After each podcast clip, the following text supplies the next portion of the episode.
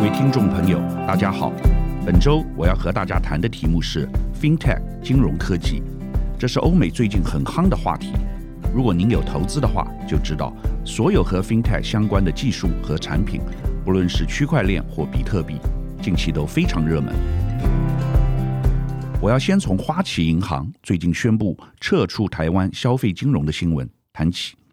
相信大家最近都听说了这个消息，也感到很震惊。我自己就是花旗信用卡的客户，已经有十多年。他们真的很积极，大概因为我刷卡量非常大，所以经常接到花旗电话行销专员的来电。两个月前，花旗换了 CEO，新的 CEO Jane Fraser 是一位女士，麦肯锡管理顾问出身，以前曾经做过花旗全球销金部门的负责人。一般人总以为，什么部门出身的人，身为该公司的 CEO，原部门的人大概也会得到更多照顾。但是以花旗来说，正好相反。Fraser 一上台就决定把花旗亚洲和欧洲销金部门卖掉，除了台湾以外，还包括澳洲、巴林、中国、印度、印尼、韩国、马来西亚、菲律宾、波兰、俄罗斯、泰国以及越南。一共有十三个国家，他的理由很简单，是典型的管理顾问思维。即花旗销金虽然做得不错，但并非是最前班。以台湾来说，在所有金融机构中排名第六，没有成为真正领导者的条件。与其继续砸钱抢占市占率、分散公司的资源，不如趁着还有姿色的时候卖个好价钱，同时将公司资源。聚焦其他企业金融业务。另外，现在电子支付已经成为主流，逐渐取代传统信用卡，而且有新的业者加入市场参与竞争，未来并不容易经营。我认为花旗卖掉是非常前瞻而且正确的想法，但台湾企业就比较不会这样思考，大家都觉得好可惜哦，为什么要卖掉？因为将来。等到企业日渐下滑、人老珠黄的时候，你就算想卖也卖不掉。未来花旗比较看好财富管理业务，这就是帮富人理财。将来他会把业务集中到香港、新加坡、阿联酋和伦敦四个中心去，专心做那些资产有几百万美元的客户。花旗的理财专员不要难过，因为据说香港花旗财富管理。正要招聘五百个人作为客户关系经理，不过今天香港和十几年前已经不同了。台湾人到香港工作要小心，谨言慎行，连黎智英都被抓起来。台湾人绝对不可能像在台湾这样自由。大家可能不知道，花旗曾经是全球最大的银行，二十多年前也是第一家筹组金控的金融机构。花旗的口号叫做 “The City Never Sleeps”，City 和 City（C-I-T-Y） 城市同音，代表网络遍布全球，二十四小时都可以从事金融交易。但花旗的强项也是花旗的弱点，就是资源过度分散。在今天新的政治现实下，全球化已经不流行了，现在是去全球化。花旗那些专注美国市场的同业。如美国银行 Bank of America、富国银行 Wells Fargo Bank，股价和市值都比花旗高，代表花旗现在的策略是布局广，但是没有必要。因此这一次把亚洲、欧洲销金业务卖掉，很快就得到投资人的掌声。三十年前，花旗是台湾年轻人最向往的工作环境，拿到花旗 offer 是不得了的事情。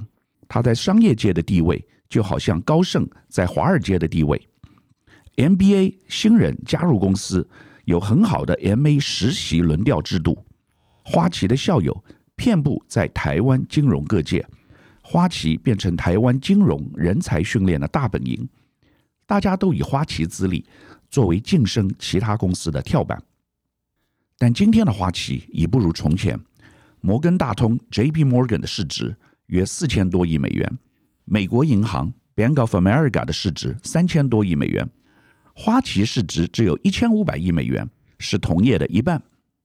我们评估金融界有一个重要指标是股价净值比 （price to book），Bank of America 是一点四倍，反观花旗只有零点八倍，代表投资人不认同它的策略及经营价值。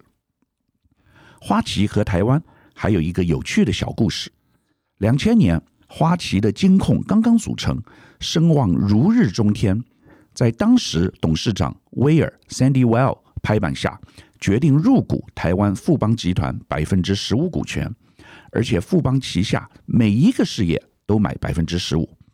四年后，花旗对富邦说：“我想全面收购你。”被富邦婉拒，只好黯然退出。换言之，花旗先买百分之十五富邦股权，是作为双方日后合并的前奏曲。但是富邦在引进花旗的四年内实力大增，还并购了其他同业，如台北市银行。富邦今天已经是台湾最赚钱的金控，富可敌国。如果说花旗在富邦成长的过程中有一点小小的贡献，并不为过。三十年前。Internationalization 国际化是金融业成长的关键字，但今天另外一个英文字 innovation 创新变得更加重要，这是我接下来要讲的重点。大家都听过 FinTech 金融科技，也就是把 finance 金融和 technology 科技这两个字结合起来，代表用创新的科技，特别是 AI、大数据和区块链等技术来从事金融业务。这是欧美目前最流行的趋势，正在改写金融业的面貌以及版图，并且大幅冲击传统金融机构如花旗的业务。近期，美国虚拟交易平台 Coinbase 上市，造成极大轰动，第一天收盘市值高达八百六十亿美元，甚至有一阵子冲破一千亿美元。值得注意的是，女股神伍德 Cathie Wood。在 Coinbase 上市第一天就大幅买进，代表她看好数位货币的前景，并且决定以 Coinbase 作为她著名的方舟基金长期核心持股。虽然 Coinbase 上周股价上市后连着跌了好几天，但是伍德女士还是继续加码买进。不过有一点值得注意的是，Coinbase 创办人在 IPO 当天卖出了部分持股，获利了结。这不是一件好事，代表他是否有什么内部消息，认为公司短期股价已走到了高点，这也是后来造成股价下跌的原因之一。不过，如果你觉得比特币或区块链只是概念的短期炒作的话，那你就大错特错了。以 Coinbase 来说，这家公司有很亮丽的财务和运营数字。二零二一年，其第一季用户数已达五千六百万人。其中每月活跃交易的用户超过六百万名，总成交量三千三百五十亿美元。至于平台上管理的资产高达两千两百亿美元。这家公司总共有十八亿美元的营收，还有超过七亿美元的净利，所以这是真材实料、有客户、高成长、高获利的公司。Coinbase 只不过是一个例子，但不是唯一。在 FinTech 领域。类似 Coinbase 这样的公司很多，价值都很惊人。不管有没有上市，现在美国新创市值最高的公司 Stripe 是一家电子支付公司，成立已有十年的时间。它最近一轮的融资估值高达九百五十亿美元。另外，大家可能不知道，马斯克也是靠 FinTech 起家的。特斯拉是他较后期创立的公司。但是他大学时代创立的公司叫做 PayPal，也是一家电子支付公司。如今 PayPal 的市值高达三千多亿美金，有一阵子甚至比摩根大通还要高。我认为今天 FinTech 的投资热潮已经成熟，并非是只看 Coinbase 或 PayPal 这些新创而已，而在于一些主流华尔街金融机构的大力支持。这些机构最近纷纷开始认可虚拟货币。包括全球最大资产管理公司贝莱德 （BlackRock）、美国最大的投资银行摩根士丹利，还有信用卡的龙头 Visa 威士卡，这些大型金融机构最近不仅接受并且认可虚拟货币，而且把数位货币纳入其投资组合或交易平台中。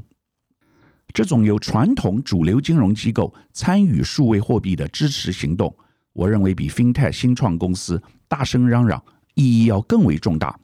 代表 FinTech 和数位货币已不再是异类，更创造了虚拟货币和实体货币彼此之间连结的可行性。由于这些传统金融机构客户多、品牌强、影响力大，因此，当其一旦加入 FinTech 阵营，所造成的影响是带给更广大的传统客户族群一种信任感。FinTech 和虚拟货币一下子接受度可以扩张十倍，形成指标效应。另外，我要特别提醒大家一个重点：FinTech 并不等于比特币或虚拟货币。这只不过是 FinTech 的一部分而已。许多人看到近期比特币和以太币创新高，就以为这是 FinTech。其实，FinTech 还包括很多其他用科技创新金融的方法。但是在台湾，你为什么没有看到很多 FinTech 的新创企业呢？我认为有两个原因。第一是台湾金融业属于高度监管的产业，法规重防弊而非新利，因此。新创企业在这个领域不容易成功。第二是台湾传统金融机构的实力实在太强了。今年第一季，十五家金控获利高达一千九百二十亿元，光国泰金和富邦金获利加起来就上千亿。现在，当大型金控开始推动数位转型，新创的 FinTech 公司根本没有办法和他们竞争。另外，还有一个关于 FinTech 值得重视的趋势，就是年轻人参与投资股票的热潮。这完全改变了股票投资的生态。以往都是机构法人或比较有钱的第一代才会投资股票，但现在投资股票变成全民运动。台湾最著名的 Podcast 股癌创办人谢孟恭还不到三十岁，说明年轻人投资股票，不论美国或台湾。都极为热门。年轻人虽然钱不多，但聚沙成塔，集结起来也是很大的力量。美国年轻人下单最主要的平台是 Robinhood 罗宾汉，这家平台标榜零手续费，是最主要的卖点。为什么是零手续费呢？因为罗宾汉向市场其他负责下单的交易商收钱，把手续费转嫁到其他人身上。罗宾汉在今年稍早著名的 GameStop 多空大战中扮演重要的角色，小额投资人集结起来，一鼓作气和做空的华尔街对冲基金对坐，并且赢得胜利，让对冲基金亏了几十亿美元。罗宾汉更因此而声名大噪，据说他在七月前会上市，现在估值高达四百亿美元。另外一个重要的例子是华尔街著名的投资银行 Morgan Stanley，去年他们斥资一百三十亿美元购买老牌网络券商 E-Trade。E-Trade 虽然不是零手续费，但手续费也很低，目前是市场第二大折扣券商。E-Trade 的客户虽然不是大学生，但也比较年轻，属于三四十岁的中生代，资产总额约在十五万美元左右。摩根士丹利传统开户至少要有三百万美元，高盛更要有一千万美元以上。传统华尔街投资银行根本瞧不起年轻人以及小的单子，但现在他们的态度有一百八十度的转变。为什么？因为这是未来的主流，而且聚沙成塔，可以透过金融科技平台聚集起来，形成很大的力量。再者，未来进入新经济时代，像什么 AI。大数据、云计算和区块链，也只有年轻人才懂，自然要把他们捧在掌心上。摩根士丹利由于策略运用成功，瞄准年轻人和 FinTech，因此现在打败高盛，成为华尔街第一名的投资银行。以上是本周我为您分享的趋势，感谢您收听奇缘野语。如果您喜欢我的分享，希望大家能订阅、下载，以后直接收听我们的节目。另外，如果您想要留言与我分享您的心得，或是想要听什么样的新闻分析，欢迎到我们的脸书智门 SmartGate 留言，或是私讯给我。欢迎大家推荐给您的亲朋好友们，邀请大家一起收听。那我们下集再见喽，拜拜。